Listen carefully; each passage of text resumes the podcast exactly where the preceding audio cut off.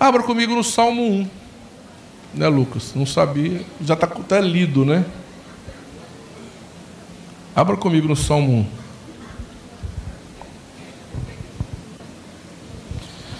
Bem-aventurado o homem que não anda no conselho dos ímpios, não se detém no caminho dos pecadores, nem se assenta na roda dos escarnecedores. Antes o seu prazer está na lei do Senhor, e na sua lei medita de dia e de noite. Ele é como árvore plantada junto aos correntes de, ribeiros de água, junto às correntes de águas, que no devido tempo dá o seu fruto e cuja folhagem não murcha. E tudo quanto nele faz e tudo quanto nele faz será bem sucedido. Os ímpios não são assim, são, porém, como a palha que o vento dispersa. Por isso, os perversos não prevalecerão no juízo, nem os pecadores na congregação dos justos, pois o Senhor conhece o caminho dos justos, mas o caminho dos ímpios perecerá. Pai, no nome de Jesus, fala conosco, ó Deus, e ministra no meu coração e no coração de cada irmão que está aqui, Senhor. Deus amado, libera a tua graça em nossas vidas, Senhor. Libera Oh Deus amado, tu sabes o quanto nós necessitamos ser orientados, dirigidos pela tua palavra, Pai. Fala conosco, Pai, no nome de Jesus. Amém. Aqui diz assim: olha, bem-aventurado o homem. O que é bem-aventurado? Feliz, bem-sucedido, próspero.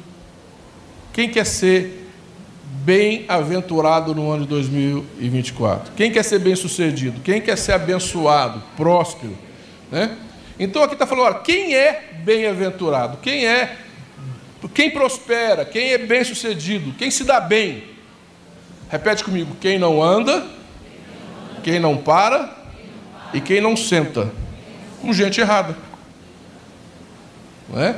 Então ele está falando assim: olha, bem-aventurado o homem que não anda no conselho dos ímpios, não se detém, não para no caminho dos pecadores, nem se assenta na roda dos escarnecedores. Então, a sua vida ela é determinada muito pelas pessoas com quem você anda, com quem você conversa, com quem te orienta, com quem você caminha, com quem te aconselha, com quem te dá hoje uma palavra que é muito usada, mentoria, né? Porque se você andar com pessoas vitoriosas, você vai ser vitorioso. Se você andar com pessoas que têm uma visão de conquista, você vai conquistar. Se você andar com pessoas que têm uma visão de prosperidade, de conquista, você vai prosperar e conquistar. Se você andar com pessoas que amam, que são pessoas é, que sabem amar, que sabem se relacionar, você vai se tornar uma pessoa que ama e que se relaciona. Mas se você começar a andar com pessoa que murmura, você vai murmurar. Se você andar com uma pessoa que só reclama, você vai pegar aquele hábito e só vai reclamar. Se você andar com uma pessoa que só fala palavrão, em pouco tempo você vai estar falando palavrão também. Então, as pessoas com quem você anda, se senta ou para, vão determinar o rumo da sua vida. Ah, então não posso ter amizade com ninguém? Não. Você tem que ter amizade com todo mundo. Você tem que ter amizade com as pessoas, se relacionar com as pessoas, com todas as pessoas. É, é, agora preste atenção. Aqui está falando que não se assenta, não se detém no caminho dos pecadores. Mas a Bíblia fala que Jesus comia com os pecadores. Nem por isso ele se tornou um pecador. Nem por isso ele pecou. Muito pelo contrário, com quem ele sentou, foi transformado. Amém? Então, na vida, existem dois tipos de pessoas: as que influenciam e as que são influenciadas. Uma, uma vez, um dia eu escolhi na vida ser o quê? Um influenciador. Jamais uma pessoa influenciada. Então você aonde você for, seja uma pessoa que influencia e que não seja influenciado pelos outros. Amém? Mas uma pessoa que contagia. Jesus, por onde ele passou, ele contagiou o ambiente com a graça e com a unção dele. É assim que nós temos que ser também. Agora, relacionamento, abraçar, conversar com qualquer pessoa, com todas as pessoas, ter amizade com todas as pessoas, mas contar problema só para quem você confia. Contar os seus problemas Abrir o seu coração para quem realmente tem condição de te ajudar. Realmente quem tem condição te dá uma boa é, palavra. Então, cuidado também com quem você abre o seu coração. Cuidado com quem você fala. Com, cuidado com quem você se expressa. Porque nem todo mundo está preparado ou tem condição de te ajudar. Amém? Então, quem é bem-aventurado? Quem sabe andar com as pessoas certas. Se relacionar com todo mundo, abraçar todo mundo, conversar com todo mundo, amar todo mundo, mas se aconselhar com quem tem condição de dar conselho. Amém? Orientação, pedir orientação para quem tem condição de orientar. Amém? ter direção de quem tem condição de, de te orientar. Tem uma frase que eu uso muito, que diz assim: é, conselho e, e é? Conselho e crítica a gente ouve de quem fez mais ou melhor que a gente. De utopia, o mundo está cheio de teoria e utopia, o mundo está cheio. Então, conselho e crítica a gente ouve de quem fez mais ou melhor. Então, se aquela pessoa fez mais ou melhor, tem condição de te ensinar alguma coisa, você ouve aquele conselho. O mundo de teoria e utopia está cheio. Então, de repente, aquela pessoa ela quer orientar, aquela pessoa quer dar conselho, mas nem para a vida dela dá certo, é apenas uma teoria. Né? Aquela pessoa, ela, ela, ela, o que é utopia? É um sonho impossível. Então a pessoa cria aquela, aquela, aquela ideia e fica pregando aquela ideia que nem ela mesma vive e que ninguém tem condição de viver. Então, quando você for se aconselhar com alguém, quando você for pedir a orientação de alguém, veja primeiro a vida da pessoa. E se ela vive o que ela está falando, se ela vive o que ela está falando, ela tem condição de te orientar. Se ela vive o que ela está pregando, ela tem condição de dar direção para a sua vida também. Amém? Antes disso, ele fala assim, acima disso, ele fala assim: olha, bem-aventurado o que não anda, que não se detém e que não se assenta com a pessoa errada. Aí ele fala assim: antes, o seu prazer está na lei do Senhor acima de tudo, preste atenção, acima de tudo e de todos, você tem que seguir a Bíblia. E a Bíblia tem que ser o seu mentor. É a palavra de Deus que tem que dirigir a sua vida, não é o pastor Jefferson, não é o fulano de tal, não é ciclano, mas é a palavra de Deus. Ele fala assim: antes, a sua, o seu prazer está na lei do Senhor, e nela medita de dia e de noite. Quer ser bem sucedido? Qual é o conselho que Deus dá para Josué? Josué, ele era novo no ministério, estava começando, é, substituindo Moisés, começando, e ele fala assim: Deus fala para Josué, Josué, medita neste livro de dia e de noite, e tende cuidado em fazer tudo quanto nele está escrito. Aí o que, que é qual é o resultado? Deus fala. Sabe qual que é o, vai ser o resultado disso, é, é, Josué? Você vai prosperar e ser bem-sucedido. Então, queridos, entendam: o seu maior mentor é a palavra de Deus. Leia e medite na palavra, que é ela que vai ter resposta para você, direção para a sua vida em todas as áreas da sua vida. Mas preste atenção: a Bíblia você não pode ler como um livro de história. E a gente muitas vezes lê a Bíblia focando na história. E a Bíblia não é um livro de história. A, livro, a Bíblia é um livro de princípios. E é nos princípios que você tem que prestar atenção, não na história. Por exemplo, a Bíblia fala que Eva conversou com a serpente, e conversando com a serpente, a serpente falou assim para ela: Por que, que você não come da árvore do conhecimento do bem e do mal? Ela falou: Não, dessa árvore não pode comer. O Senhor falou, nem toca nela. Falou, não. Deus sabe que se você comer dessa árvore, você vai ficar como ele, conhecedor do bem e do mal. Então ela pega do fruto, come e dá para o seu marido, que come também, que é o Adão. E a coisa pega e fica ruim depois disso, né? É uma história. Eu contei uma história. A Bíblia conta uma história também. Essa é a história. Quais os princípios que nos ensina essa história? Primeiro princípio: cuidado com quem você conversa. Tem gente esquisita. Olha para o teu irmão e diga para ele: cuidado com quem você conversa. Tem coisa esquisita por aí, te dando conselho. Aquela mulher conversando com a serpente, ela não desconfiou que o trem estava esquisito. Segundo, segundo princípio, o diabo conhece a Bíblia. Então, cuidado. Ele usou a Bíblia para falar com Jesus, ele usou a Bíblia para falar com Eva, e muitas vezes ele coloca pessoas que conhecem a Bíblia para falar com você. Isso não significa que aquilo ali é direção de Deus. Amém? O diabo conhece a Bíblia. Terceiro, Eva não conhecia muito bem a Bíblia, ela dá até uma exagerada. E a Bíblia não é feita nem para diminuir nem para aumentar, é Bíblia. Amém? Ela falou: Deus não tinha falado nada de ser nem toqueis. Ela que aumentou o negócio. Né? Por quê? Desinformação. O diabo conhece a Bíblia muito mais que nós. Se você não conhecer a Bíblia, te dá um nó. Quarto princípio: cadê o homem dessa casa? Cadê Adão que não cuidou do lar dele? Cadê o Adão que não exerceu o sacerdócio? Então, qual é o quarto princípio? Muitos homens ficam quietos, assistindo a sua família descer ladeira abaixo.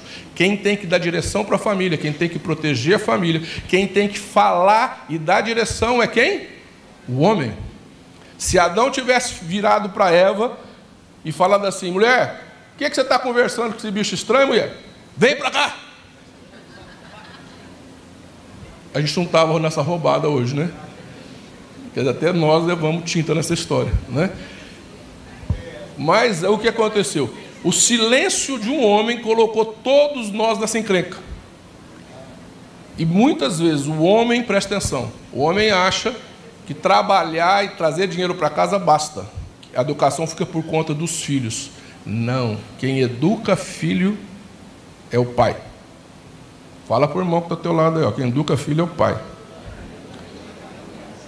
Vocês entendem que uma pequena história bíblica, você tem quatro princípios fundamentais. Você pega a história de. de, de, de olha para mim, você pega a história do filho pródigo que Jesus conta. É, não é a história de dois filhos e um pai. É a história de um Deus e de nós, como filhos. O primeiro filho, qual é o problema do primeiro filho? Querer ser independente. Independência é morte.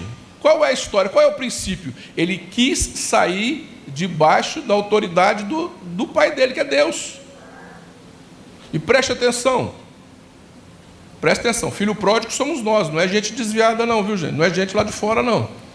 Filho pródigo, preste, olha, olha que princípio importante. Ovelha perdida, o pastor vai atrás. Filho pródigo, o pai não vai. Tem muita gente bancando ovelhinha perdida, mas na verdade é filho pródigo.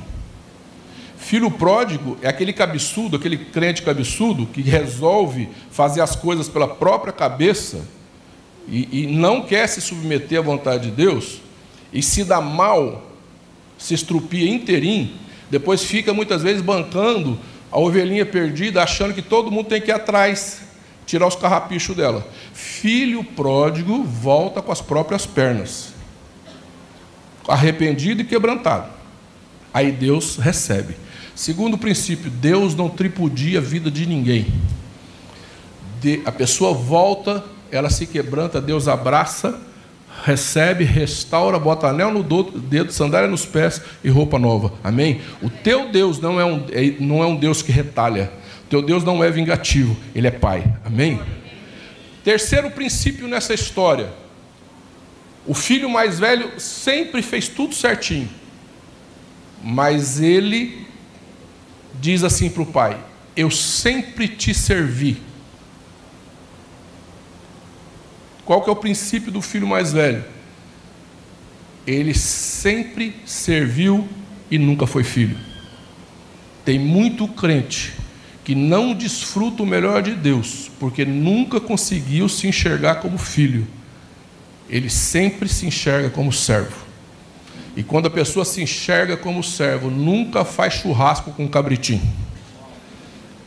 Porque passa a vida só com o coração de servo. O filho mais velho não desviou, o filho mais velho não brigou, ele não era rebelde, ele não fez nada. O filho mais velho, a única coisa que ele faz é não ter um coração de filho. Quantos crentes estão dentro da igreja?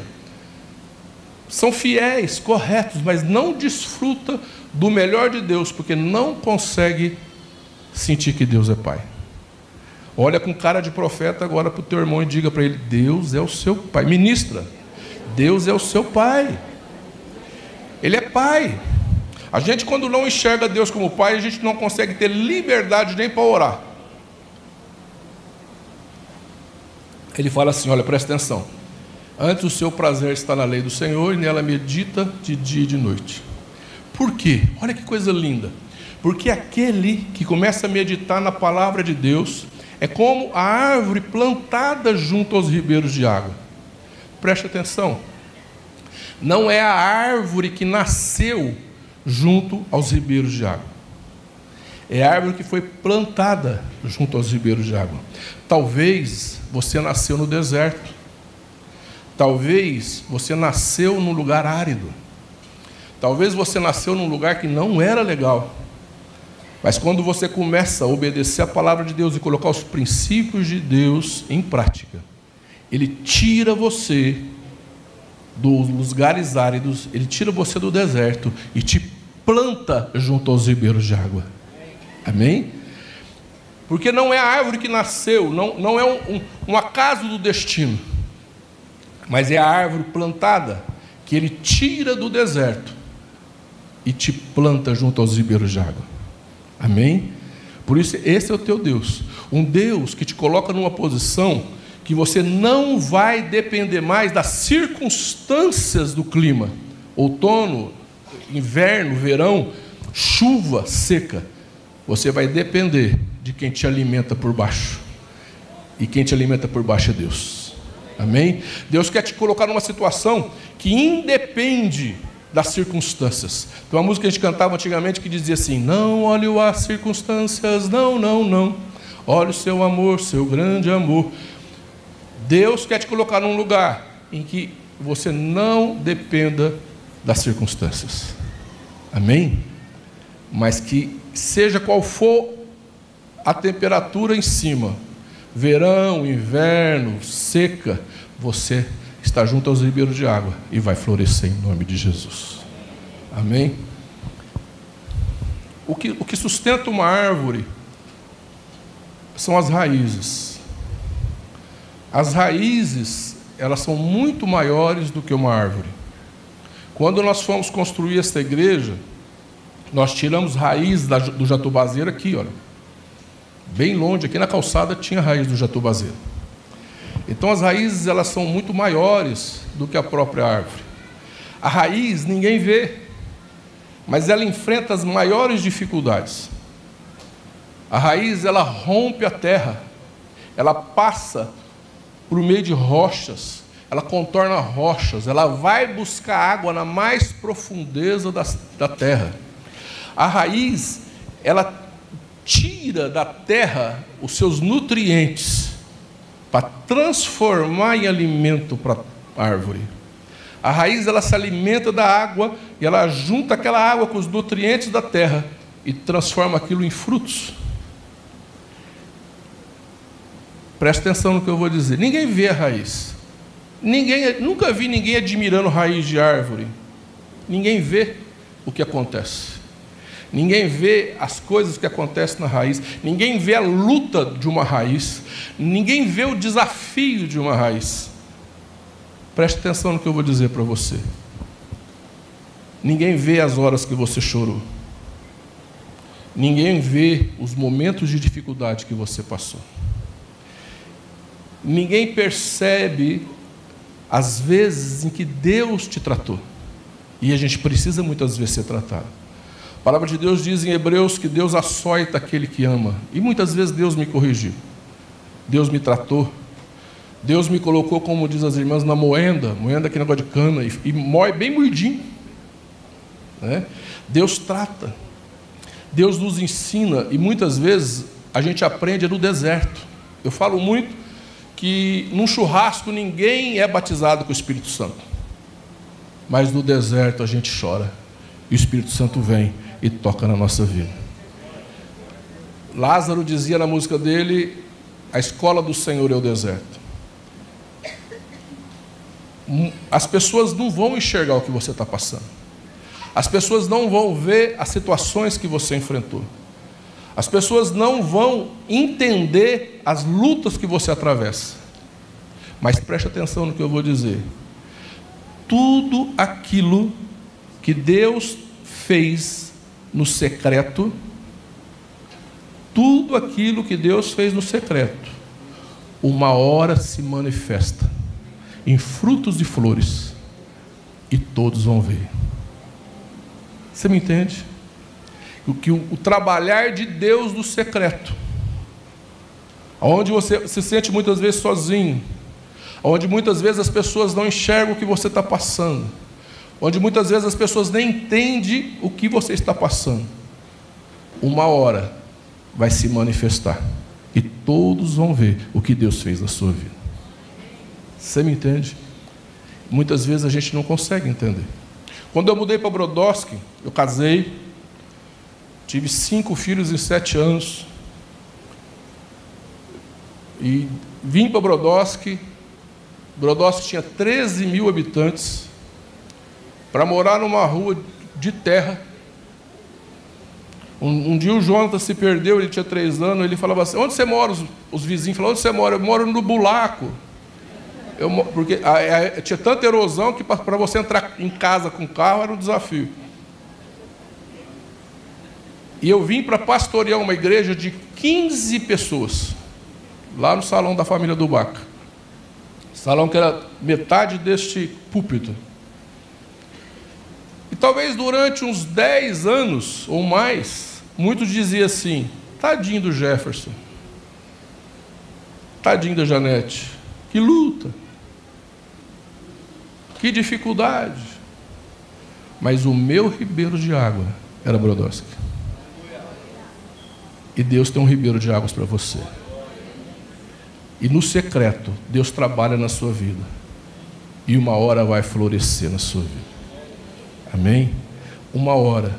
Não só as pessoas vão ver, mas elas vão se alimentar dos frutos do que Deus fez na sua vida. E Deus quer te levar numa situação e numa posição aonde tudo aquilo que Deus trabalhou no secreto da sua vida floresça, frutifique. E tudo que Deus fez na sua vida possa alimentar outras pessoas. Porque você foi plantado junto aos ribeiros de água. Ele diz assim: olha, o, o, o ímpio não é assim. O ímpio é como a palha que o vento leva. A palha, aquele montão de palha, que de repente, se bater um vento, vai embora. Não tem consistência, não tem raiz. O teu Deus, ele trabalha na sua vida para te dar consistência e te dar raiz. Todo trabalhar de Deus, em, em Jeremias 18, fala que o, o oleiro pega o barro e transforma o barro num vaso. Mas quando ele pega o barro lá da lama, primeiro não é lama limpa, não é areia, é barro sujo e fedido. Um dia Deus falou para mim assim: ó, lembre-se sempre, você não foi tirado de areia do mar. Eu amo o mar, eu amo a areia do mar. Ele falou: você lembre-se sempre, você não foi tirado da areia limpinha do mar. Eu te tirei da lama suja do brejo. Então Deus pega a gente, que é um monte de lama, e Ele tira as impurezas. E depois de tirar a impureza, o oleiro bate bastante no vaso, no barro. E bate, bate, bate, bate, bate. Por quê que o oleiro bate no barro? para tirar o ar e transformar aquele barro numa massa consistente. Só então, depois do barro se tornar uma massa consistente, é que ele vira vaso. E a palavra de Deus fala assim: temos, porém, um tesouro em vaso de barro. O vaso é você, o tesouro é o Espírito Santo que derrama. Amém? Mas para você virar vaso, você precisa ter consistência. Se você não tiver consistência, você esfarela. O vaso só vi, o barro só vira vaso quando pega consistência. Deus não te chamou para ser um monte de palha levado ao vento. Deus te chamou para ser uma pessoa que tem raiz e consistência. Você me entende isso? Alguém que tenha consistência. Por isso, ele trabalha na nossa vida, no secreto, nas lutas, para que você aprenda a ter consistência. Perca as impurezas e tenha consistência, porque tendo consistência, você vira um vaso, e virando um vaso, ele enche com poder. Você me entende? Você não nasceu para ser um montão de palha jogada ao vento. Você nasceu para ser um vaso cheio do poder do Espírito. Vamos ficar em pé, queridos.